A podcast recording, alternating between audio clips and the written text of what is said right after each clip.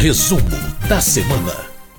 Muito bem, toda sexta-feira o painel eletrônico traz o resumo da semana, em que a jornalista Ana Raquel Macedo, editora-chefe da Rádio Câmara, traz para a gente o que aconteceu ao longo da semana no plenário e nas comissões da Câmara dos Deputados. Oi, Ana Raquel, tudo bem? Tudo bom, Márcio? Tudo bem também para que acompanhe a gente neste resumo. Bom, esta semana foi de intensos trabalhos na comissão mista de orçamento e depois no plenário do Congresso Nacional para aprovação com um certo atraso da lei orçamentária anual de 2021. Como é que foi essa novela, Ana Raquel? Pois é, Márcio, acho que você definiu bem, foi uma novela, né? A gente teve, ao longo do ano de 2020, a comissão mista de orçamento ela não se reuniu, assim, uh, não foi possível votar o orçamento de 2021. Ali em 2020 é, houve é, essa falta de acordo para a instalação da comissão mista de orçamento, tanto por conta da pandemia, como também ali uma divergência em relação a quem iria ocupar a presidência da comissão mista de orçamento. Nesse ano foi é, é resolvida essa divergência, então a deputada Flávia Arruda, aqui do Distrito Federal, ela passou então a presidência da Comissão Mista de Orçamento, a primeira deputada a presidir a comissão, né, a CMO, e o senador Márcio Bittar, do MDB do Acre, ele então é, foi o relator desse, do orçamento de 2021. Enquanto o governo não tinha aprovação aí do orçamento, Márcio, o que, que acontecia? Ele só podia gastar o equivalente a um dozeavos uh, do orçamento do ano passado em relação aos seus gastos. Então, ele estava conseguindo fazer somente ali aqueles gastos uh, emergenciais, aqueles obrigatórios, e havia ali uma restrição muito grande para poder executar o orçamento. Então, essa, a comissão mista de orçamento assumiu ali é, em fevereiro com a tarefa de conseguir analisar a proposta orçamentária num tempo recorde. Essa comissão, ela é, como ela ainda é a de 2020, é meio confuso assim para o nosso ouvinte entender, mas essa composição da CMO ainda é a composição de 2020, portanto, o mandato dessa composição termina agora, no fim do mês de março. É, e uma nova comissão mista de orçamento ela vai ser é, composta. Então, a deputada Flávia Arruda, presidindo ali a CMO, assumiu esse compromisso de entregar o orçamento de 2021 até o fim do mês de março, e assim houve toda essa, essa, é, é, essa construção. O senador Márcio Bittar, relator do orçamento, é, ele desde o início, mas colocava a dificuldade do orçamento deste ano, exatamente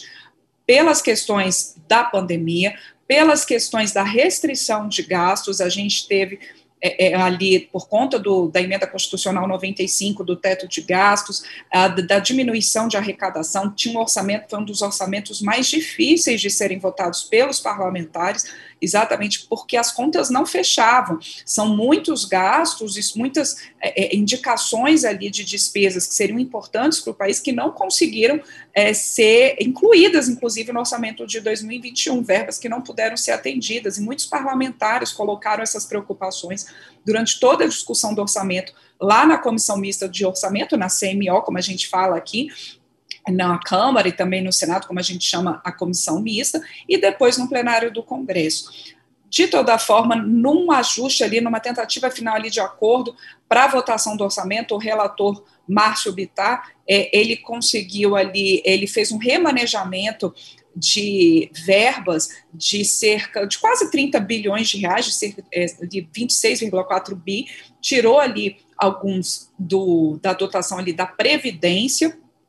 de alguns gastos previdenciários e também é, gastos ali com seguro-desemprego, abono salarial, e ele remanejou esses recursos, então, cerca de 10 bilhões para o Ministério do Desenvolvimento Regional, para algumas obras e para alguns investimentos ali, e 8, é, cerca de 8 bilhões para o Fundo Nacional de Saúde. Esse remanejamento nessa tentativa ali, de acordo para poder votar o orçamento nessa quinta-feira, Márcio, isso ah, provocou, por um lado, alguns parlamentares que concordaram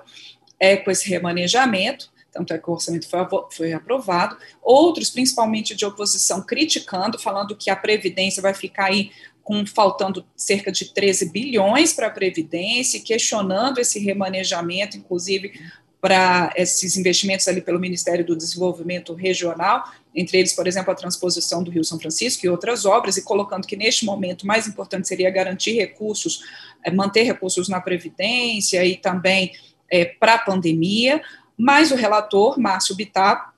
ele é, explicou que é, esse remanejamento ele seria possível por conta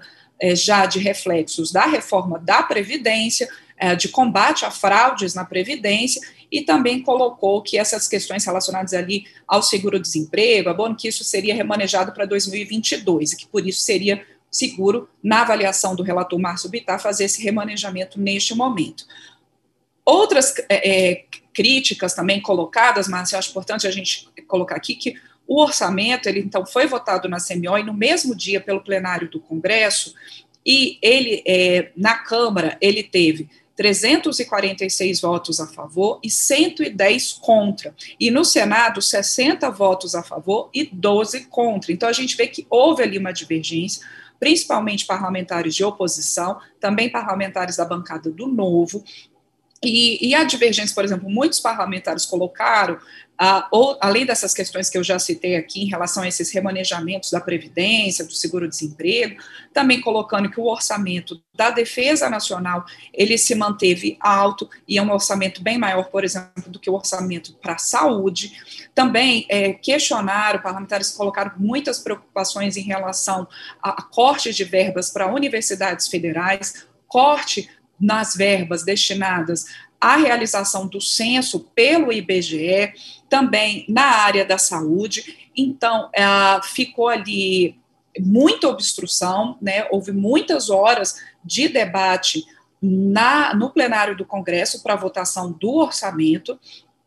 mas ali, naquela negociação de plenário, para que a obstrução fosse levantada, o é, o líder do governo no Congresso, o senador Eduardo Gomes, do MDB de Tocantins, ele colocou ali um compromisso de que essas verbas para as universidades, verbas para a saúde, verbas para o censo no IBGE, elas vão ser recompostas ao longo do ano, provavelmente ali por créditos extraordinários. Então, houve ali a sinalização nesse sentido. Com isso, a maioria da oposição, com exceção do PSOL e também é o novo, que não é de oposição, se coloca mais como uma posição independente, tá? né, mas só pessoal e novo mantiveram obstrução, os outros partidos retiraram obstrução, mas de toda forma, como eu coloquei aqui, Márcio, votaram contra a proposta orçamentária por conta aí dessas questões uh, que, de críticas em relação a esse remanejamento. Os números do orçamento são sempre números muito grandes, é difícil até a gente dimensionar, porque a gente tem no orçamento, por exemplo, o orçamento geral ele tem um valor de 4,3 trilhões de reais. Aí você olha assim, nossa senhora, é dinheiro demais, mas a gente tem que ver que praticamente tudo ali está amarrado. Desses 4,3 trilhões, 1,6 trilhões são para o refinanciamento da dívida pública. Do que sobra, mais de 90% são gastos obrigatórios, quer dizer, gastos que o governo não tem como não fazer, com previdência, com pessoal, né? E uma parcela muito pequena do orçamento fica, então, para investimentos e para é, é, outras questões. A gente lembra que esse é um orçamento que ele tem ainda um déficit muito grande nas contas públicas, de mais de 240 bilhões de reais, e uh, que vai ser realmente um, um, ano, é uma sinalização de um ano ele muito, é, de muitas restrições orçamentárias, mas o relator lhe disse, por vários momentos, o senador Márcio Bittar, Márcio, que foi o orçamento é, é, possível. Ele coloca que realmente todos os pleitos colocados pelos parlamentares eram pleitos justos, mas que de fato, pelo orçamento estar muito restrito esse ano, ele não conseguiria. De toda forma, ele fez questão de ressaltar em vários momentos durante esse debate que é, ele conseguiu colocar mais 2 bilhões de reais para educação, mais 10,2 bilhões de reais para a saúde, garantiu ali mais 300, cerca de 300 milhões de reais para o desenvolvimento de uma vacina contra a Covid-19 no país. Bom, Ana, um número que sempre se sobressai na questão orçamentária, na discussão orçamentária, é o valor do salário mínimo, que foi estabelecido em R$ 1.067, enquanto já está sendo praticado um valor de R$ 1.100 desde janeiro deste ano. Ou seja, é mais um ajuste para o governo fazer ao longo desse ano para resolver essa diferença na conta, não é? Exatamente, mas aliás, esse foi um dos pontos muito é, é, discutidos nessa proposta orçamentária, porque o orçamento ele chegou ali, ele é encaminhado pelo executivo ao Congresso sempre em agosto do ano anterior, e ele chegou ali com esse valor, como você colocou, de R$ 1.067, uh, mas uh, no início do ano, em 1 de janeiro, quando o governo fez ali as contas em relação à, à inflação, colocou um valor de 1.100. O relator Márcio Bitali diz que isso ali vai já vai ser é, é, corrigido e já vai ter um remanejamento ali, vai ser possível o governo é, é seguir esse parâmetro do salário mínimo de 1.100. Por que, que esse parâmetro é importante? Porque ele impacta uma série de outras contas públicas. A própria Previdência, a gente lembra que não pode, nenhuma aposentadoria, ela pode ser menor do que um salário mínimo. Então, o parâmetro do salário mínimo, não só para o trabalhador é muito importante, mas para uma série de outras contas do governo. Mas, segundo o Márcio Bittar, isso daí foi, é, é, vai ser corrigido e, e vai ser é, é solucionado ali pelo governo ao longo do ano, que não vai haver problemas nesse sentido, segundo o relator. Pois é, muita coisa para ajustar ainda. Bom, e além do orçamento votado no Congresso Nacional, a Câmara também votou três propostas nesta semana, e inclusive uma delas é voltadas para o tratamento da Covid-19. Quais são essas propostas, Ana? Isso mesmo, mas foram três propostas, e aí a gente tem uma proposta que foi muito é, é, foi muito debatida e colocada como uma luz ali para a questão de leitos para o combate à Covid-19, que é o chamado programa Proleitos. Esse projeto ele foi apresentado pelo deputado Dr. Luiz Antônio Teixeira Júnior, do PP do Rio de Janeiro, ele que coordena a comissão externa da Câmara que acompanha as ações de combate à Covid-19, essa comissão que desde o ano passado, desde fevereiro do ano passado, ela vem atuando. O deputado é, doutor Luiz Antônio Teixeira Júnior, ele também, neste ano, ele é presidente da Comissão de Seguridade Social e Família. Então, é, e o que que prevê? Esse projeto, ele prevê o seguinte, que empresas possam contratar leitos e também leitos de UTI na rede privada para atendimento do Sistema Único de Saúde, para levar o Sistema Único de Saúde. E as empresas que, é, é, qual que é o incentivo dado? Essas empresas que contratarem esses leitos, elas vão ter deduções no imposto de renda. O líder do governo na Câmara, o deputado Ricardo Barros, do PP do Paraná, ele sinalizou ali durante a votação que o governo é, sabia da importância e da convergência em relação a essa proposta e que o governo dava sinal verde para essa renúncia fiscal. Durante essa discussão, um ponto colocado e uma preocupação, os parlamentares estavam favoráveis né, a essa possibilidade de mais leitos, e aí eu trago um número aqui que o próprio é, deputado, autor, doutor Luiz Antônio Teixeira Júnior, colocou em plenário, que ele diz o seguinte, mas que hoje cerca de 50% dos leitos da rede privada não estão ocupados para atendimento da Covid-19, em que então eles estão ali reservados para cirurgias eletivas, para outras doenças e outros agravos, mas que ele calcula que com essa proposta do programa Proleitos, é, pelo menos 25% desses leitos possam ser convertidos dentro desse programa para atendimento da Covid-19. Durante essa discussão no plenário, um ponto que se colocou é mas até quando vai essa dedução? Como é que vai ser a cobrança desses leitos para né, é, rede privada, como é que isso vai ser colocado para dedução depois, para o SUS, como é que fica? E aí o relator, o deputado Irã Gonçalves, do PP é, de Roraima, ele é, modificou ali o texto e colocou o seguinte, um ajuste para que seja usada a tabela remuneratória das operadoras de planos de saúde, aquela tabela que a Agência Nacional de Saúde Suplementar ela já define para certos procedimentos. Com isso, o projeto, então, teve um acordo maior, ele foi aprovado e agora ele está no Senado e depende da avaliação dos senadores para seguir, então, para a sanção presidencial. Outra proposta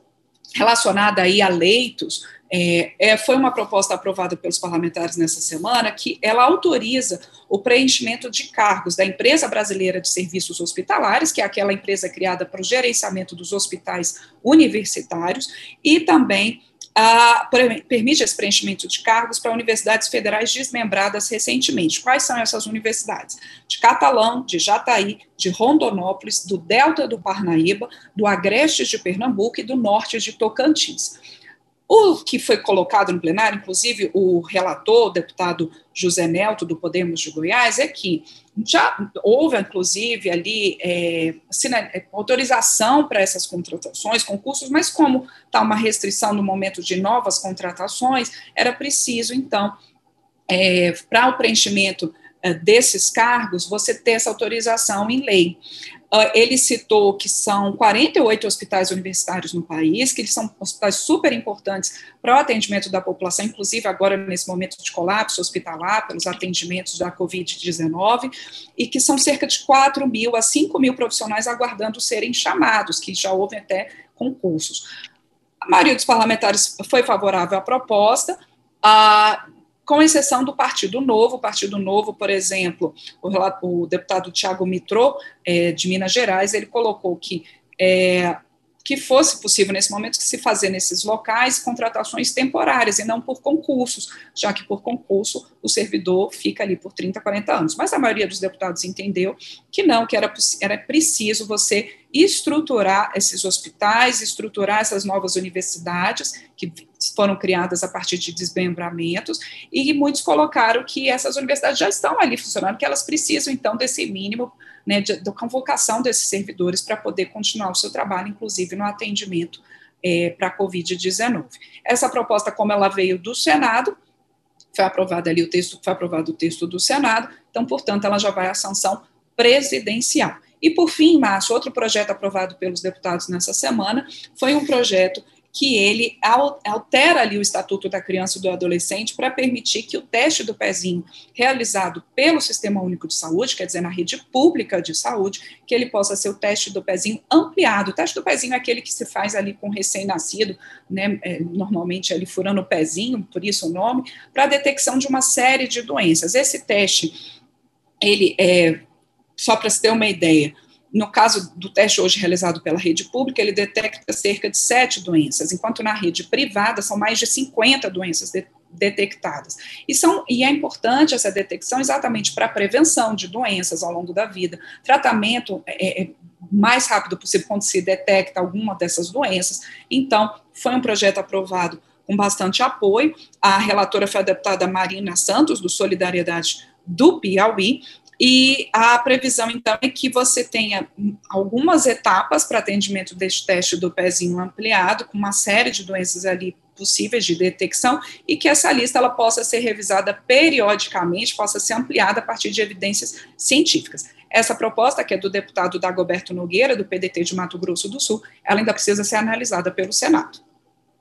Bom, e além dessas votações, uma delas bastante relativa à Covid-19, os chefes dos três poderes, nesta semana, também fizeram uma reunião para tentar uma concertação nacional, vamos dizer assim, né, para encaminhar ações coordenadas de combate à pandemia de Covid-19 e, como consequência, a Câmara já definiu que deve se voltar nas próximas duas semanas para votar ações específicas e somente essas ações específicas de combate à Covid-19. Bom, já há um, então, um primeiro resultado dessa reunião dos chefes dos três poderes, não é, Ana? Isso mesmo, Márcio. A gente teve na quarta-feira essa reunião dos chefes dos poderes, lá no Palácio da Alvorada, bem cedinho, inclusive, ali o, o presidente Jair Bolsonaro, com o presidente da Câmara Arthur Lira, do Senado Rodrigo Pacheco, com o presidente do Supremo Tribunal Federal, ministro Luiz Fux, alguns governadores, né, é, pensando exatamente nesse sentido de uma concertação nacional, como você bem colocou. Foi criado um comitê né, para união de esforços e, e análises é, conjuntas do país nessa, nesse acompanhamento da Covid-19, muitos reforçando o papel importante da vacinação neste momento, e como você bem disse também, lembrou, Márcio, logo em seguida, nesse mesmo dia que foi quarta-feira, o presidente da Câmara, Arthur Lira, se reuniu com os líderes partidários e definiram que nos próximos 15 dias a pauta prioritária, a pauta única da Câmara vai ser relacionada à pandemia de Covid-19. E no plenário, o presidente Arthur Lira, presidente da Câmara, fez questão ali de um discurso até bastante contundente de colocar que neste momento o, a Câmara, e aí abre aspas, ele colocou,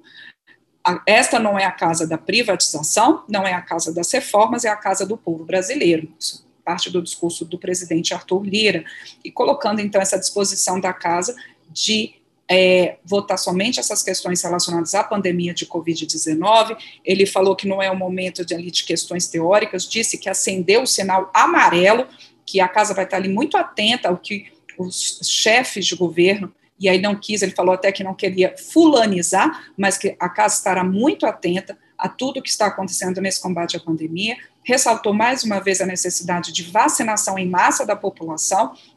e essa disposição, então, de que nas próximas semanas a Câmara dos Deputados vai estar voltada para esse combate à pandemia, exclusivamente propostas nesse sentido.